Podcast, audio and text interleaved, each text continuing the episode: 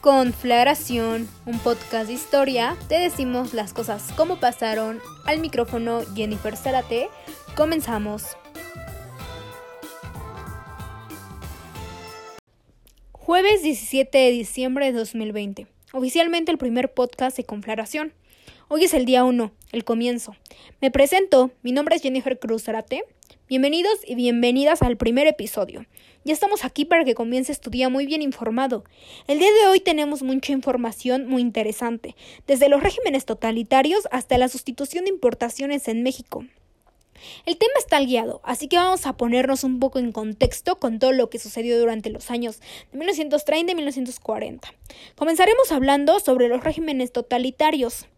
Seguramente todos hemos escuchado los términos nazismo, fascismo, franquismo, estalinismo e imperialismo, pero ¿realmente alguno sabe qué son y por qué es tan importante conocer sobre ellos? Bueno, pues todos los términos anteriormente mencionados son regímenes totalitarios.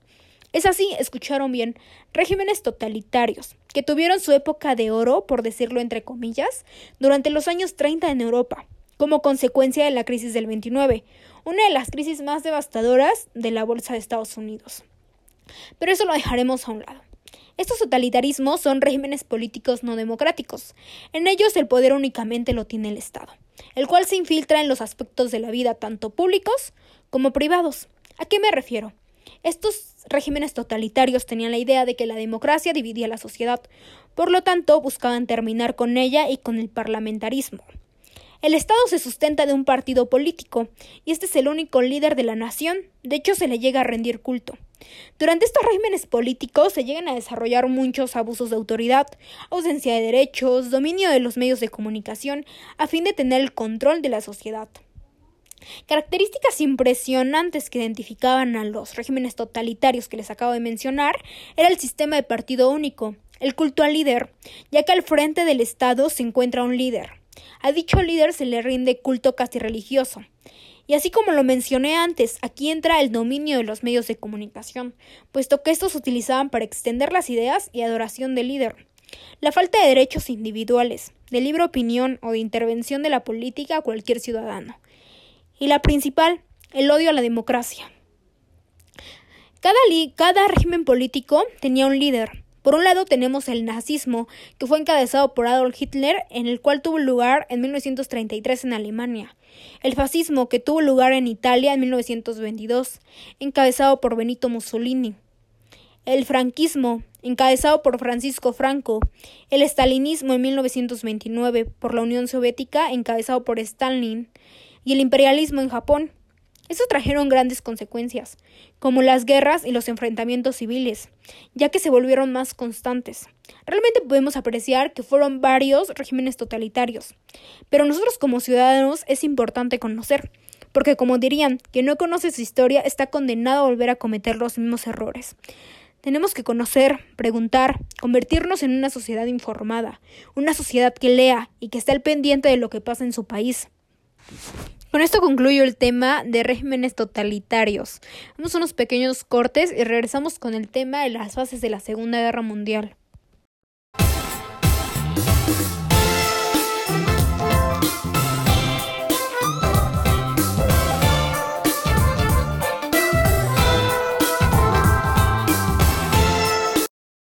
Bueno, para no perder tiempo, regresamos. Y como lo mencioné antes de los cortes comerciales, vamos a hablar de las fases de la Segunda Guerra Mundial. ¿Y quién no ha escuchado hablar de la Segunda Guerra Mundial? Como sabemos, después de la Primera Guerra Mundial se firma el Tratado de Versalles, un tratado que a decir verdad deja muy perjudicado a Alemania, pues dicho tratado hizo perder gran parte de su territorio y serle impuestas desproporcionadas compensaciones. En ese momento Alemania necesita de un líder, un líder que les guiara como pueblo, y es ahí donde surge Hitler un pintor frustrado, pero hemos reconocer que era un gran orador y un maestro de la propaganda, pues convenció a los alemanes de la superioridad de la raza y del camino que el pueblo necesitaba seguir para engrandecer la nación. Y es así como en 1933 surge el régimen totalitario, el nazismo, un régimen en contra de la democracia, racista y sobre todo un régimen que busca un Estado todopoderoso. Hitler ignora completamente el Tratado de Versalles y en 1938 comienza a poner en práctica su política de expansión. Ese mismo año este señor amenaza con desencadenar una guerra si no se le otorgaba una parte de Checoslovaquia y se le cede para evitar una guerra. Pero eso no le bastó y al año siguiente va por todo el territorio de, Checoslovaquia. Alemania ahora busca invadir a Polonia. Y ahora sí vamos a entrar con las fases de esta guerra.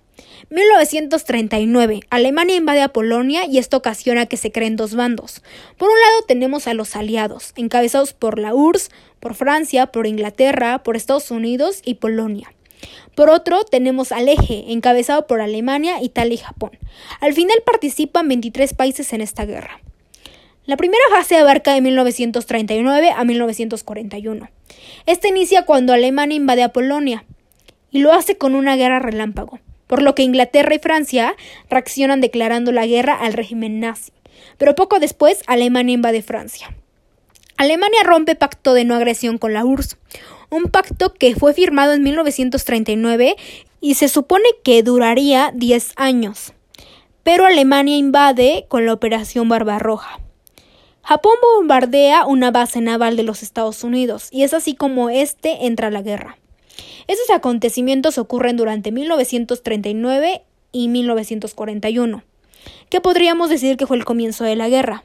De 1941 a 1943 con la invasión de Polonia, Hitler comienza sus planes de expansionismo.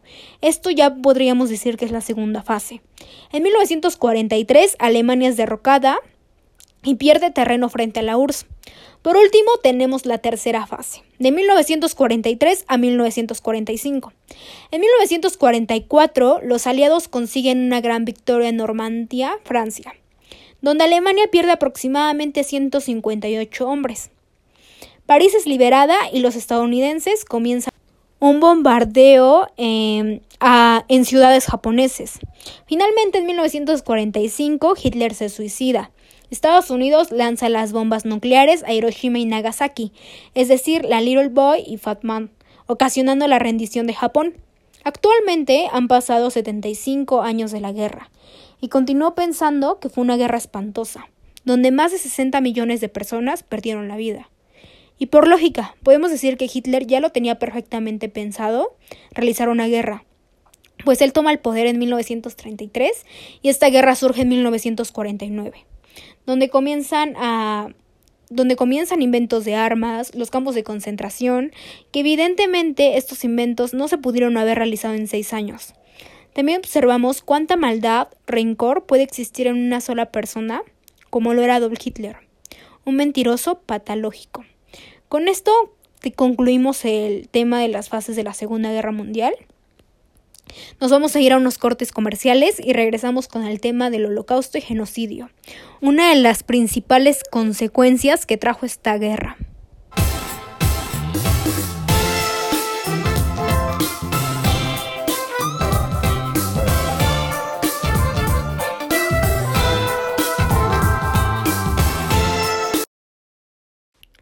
Después del pequeño corte comercial regresamos y venimos a hablar del tema del genocidio y el holocausto, dos términos muy utilizados en la Segunda Guerra Mundial. Bueno, primero vamos a recalcar unas cosas. Durante la Segunda Guerra Mundial se asesinaron a casi 6 millones de judíos, esto por el racismo, la superioridad de la raza, por creer que los judíos habían sido los causantes de la deuda de Alemania tras finalizar la Primera Guerra Mundial. Pero Hitler ya había marcado este odio contra ellos en su libro mejor conocido como Mi lucha. Vaya que este señor era malo y lo que le sigue aún sigo impactada de todo lo que fue capaz de hacer por conseguir una raza pura. ¿Pero qué es el genocidio y el holocausto? Bueno, señoras y señores, el genocidio consiste en cometer actos orientados a destruir total o parcialmente un grupo nacional, religioso o racial. Mientras que el holocausto ya era un término utilizado antes de la, de la Segunda Guerra Mundial. Este término significa sacrificio por fuego.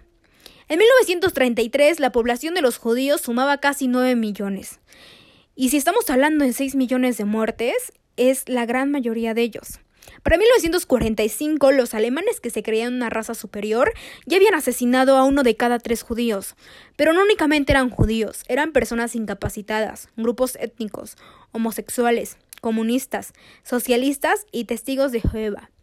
Pero ¿cómo los eliminaron? Bueno, las mentes más, más, brillantes se reunieron para generar planes impresionantes para matar a los judíos. En 1941 se crearon los campos de concentración, lugar donde cualquier judío que llegaba estaba destinado a morir.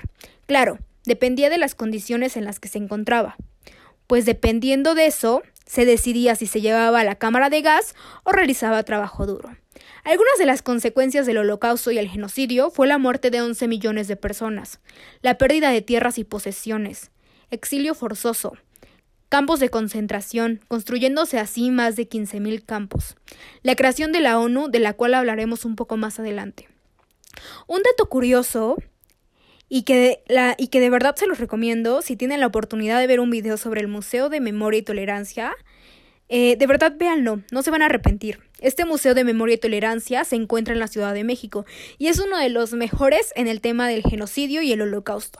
Este museo no únicamente nos muestra la historia del genocidio en Alemania, sino que en Guatemala, eh, claro, este no fue tan catastrófico como el de Alemania, pero los gobiernos militares buscaron atacar a la población indígena. Este museo en cada una de sus salas siempre busca fomentar la solidaridad, y es algo que de verdad me agrada, ya que en el holocausto y el genocidio estamos hablando de personas que únicamente por ser como son fueron asesinadas, humilladas. Y es donde vemos cómo los seres humanos pueden llegar a convertirse en la peor versión de sí mismos y hacer actos verdaderamente inmorales.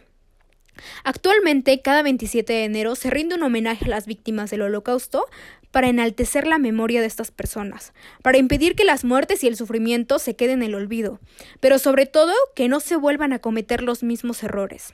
Uno de los temas que para mi punto de vista es de los más importantes y nos deja muchísimas lecciones, por ejemplo, a ser más tolerantes, a no discriminar a alguien por su preferencia, por su color de piel o por su origen, algo que simplemente no puede cambiar.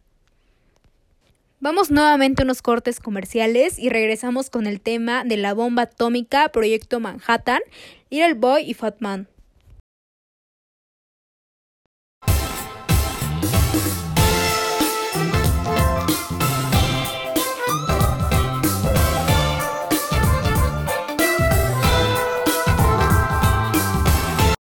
Bomba atómica, Proyecto Manhattan, Little Boy y Fat Man. Sin duda alguna, dos bombas atómicas que marcaron un antes y un después en la historia de la humanidad. Pero primero tenemos que entender el concepto de bomba atómica. Este hace referencia a un dispositivo que obtiene una gran cantidad de energía y al mismo tiempo es un arma de destrucción masiva, ya que su explosión produce una nube en forma de hongo. Las bombas de Hiroshima y Nagasaki. Estas fueron lanzadas por Estados Unidos para, bueno, para finalizar la Segunda Guerra Mundial. Una fue lanzada en la ciudad de Hiroshima el 6 de agosto de 1945 y otra en Nagasaki el 9 de agosto de 1945. Esto con el objetivo de que Japón se rindiera, ya que Estados Unidos mencionaba que, que estas bombas eran necesarias, puesto que de no haberse producido probablemente Japón jamás hubiera rendido. Las bombas atómicas estaban elaboradas de plutonio y uranio, y es aquí donde interviene la física, con la fisión, ya que debido a estos dos elementos sus átomos se dividen y generan una reacción en cadena provocando una explosión devastadora. Eh, la primera bomba, la de Hiroshima, mejor conocida como Little Boy, la cual fue elaborada a base de uranio 235. Cabe retomar que Hiroshima era una ciudad muy movilizada, por esta razón decide lanzarse ahí. Esta bomba tuvo una potencia explosiva de 15.000 toneladas de dinamita, generando así una ola de calor de más de 4.000 grados centígrados.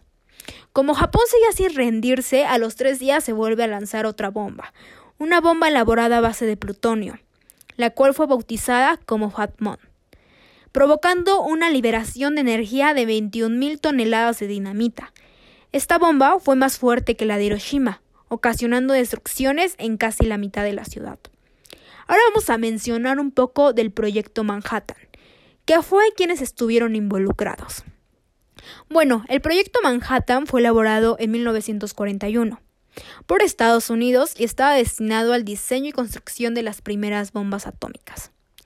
En este proyecto trabajaron grandes científicos, químicos, biólogos e ingenieros, como James Frank, Richard Feynman, Albert Einstein, ya que gracias a la ecuación que él dio fue posible, poder fue posible elaborar estas dos bombas atómicas.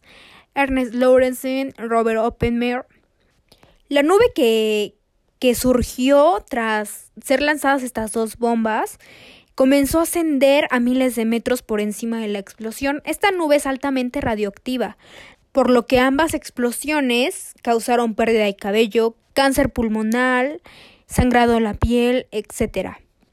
La bomba de Hiroshima dejó a 66.000 muertos y 69.000 heridos, mientras que la de Nagasaki dejó a 39.000 muertos y 25.000 heridos.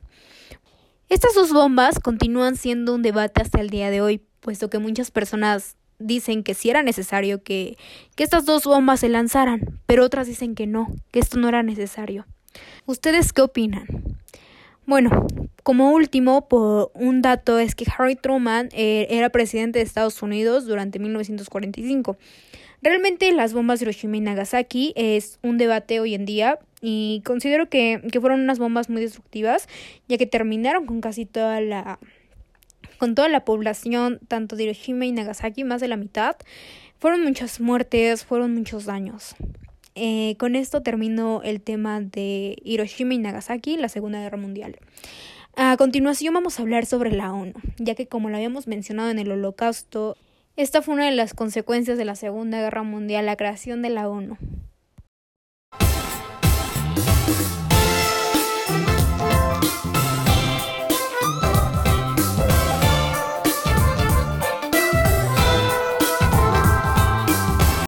Bueno, hemos regresado de los cortes comerciales y vamos a hablar de la ONU, la Organización de las Naciones Unidas.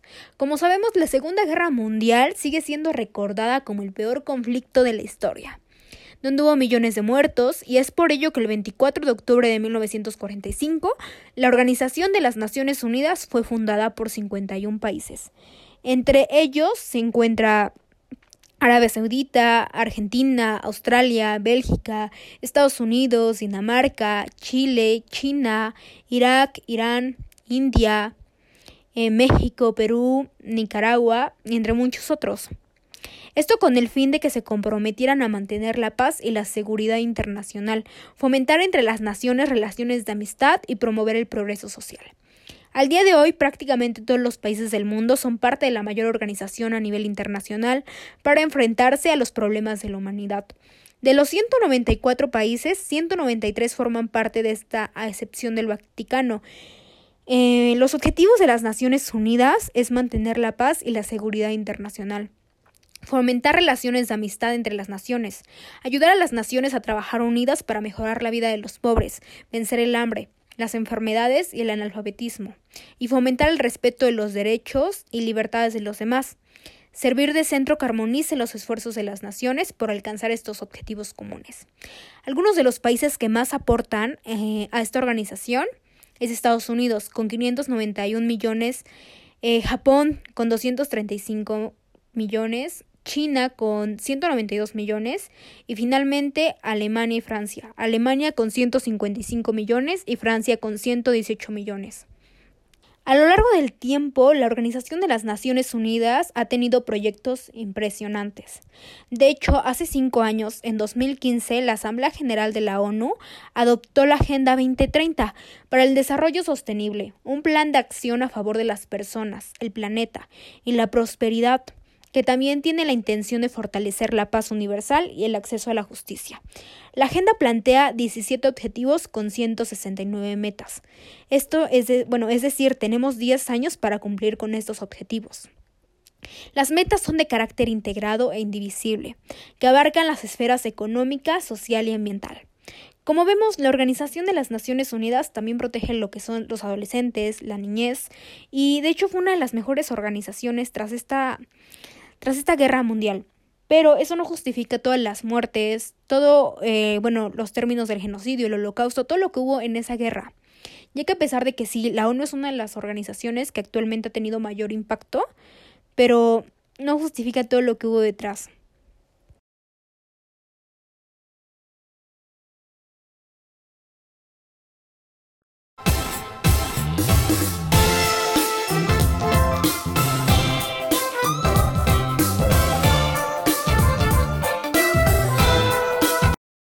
Bueno, bueno, ya estamos en la ronda final. Ya vamos con el último tema, que es la sustitución de importaciones en México. Este modelo fue adoptado en los años 40, bajo el sexenio de Manuel Ávila Camacho. Dicho modelo impulsó el crecimiento de la industria ligera productora de bienes de consumo no duradero lo cual se convirtió en el eje de la acumulación de capital. Es así como se desarrolló una industrialización autocerrada o hacia adentro.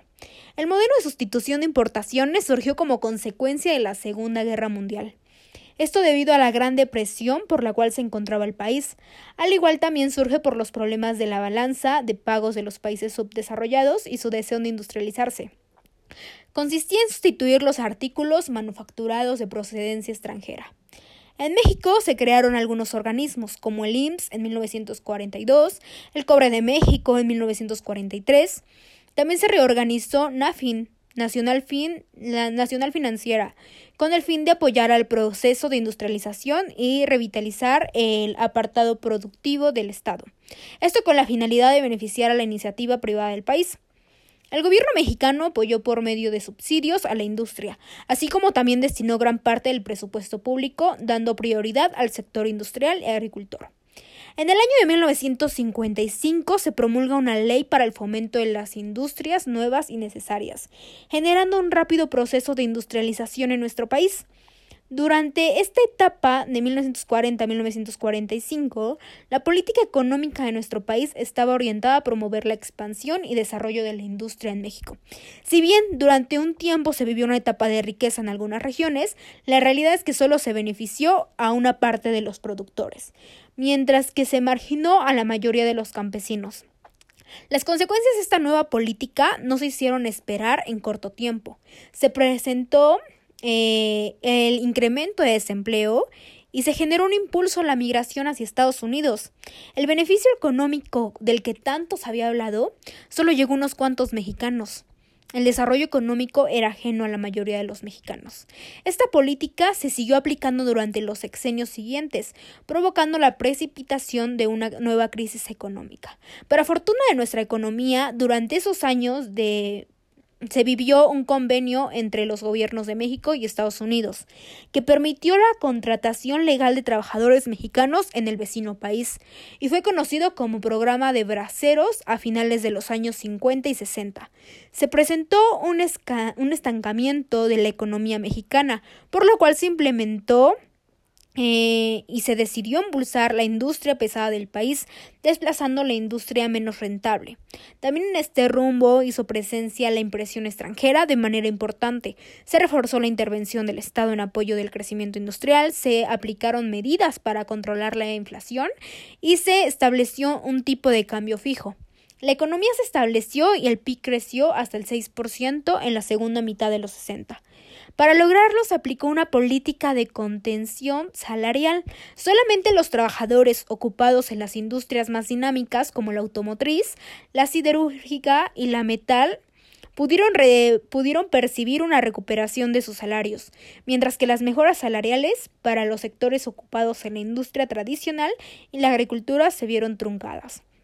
Como vemos, la sustitución de, importaciones en México sirvió, sí, sí, sí sirvió mucho, pero solamente durante unos años. Siento que el problema estuvo en que los demás exenios trataron de seguir desarrollando esta, cuando realmente no, solamente era por un tiempo. Bueno, pues esto ha llegado a su fin. Eh, fue un placer estar con ustedes. Eh, aquí seguimos al pendiente de la información. Hasta luego. Esto es todo por hoy. Si crees que alguien necesita entender las cosas como pasaron, compártele este capítulo. Nos vemos.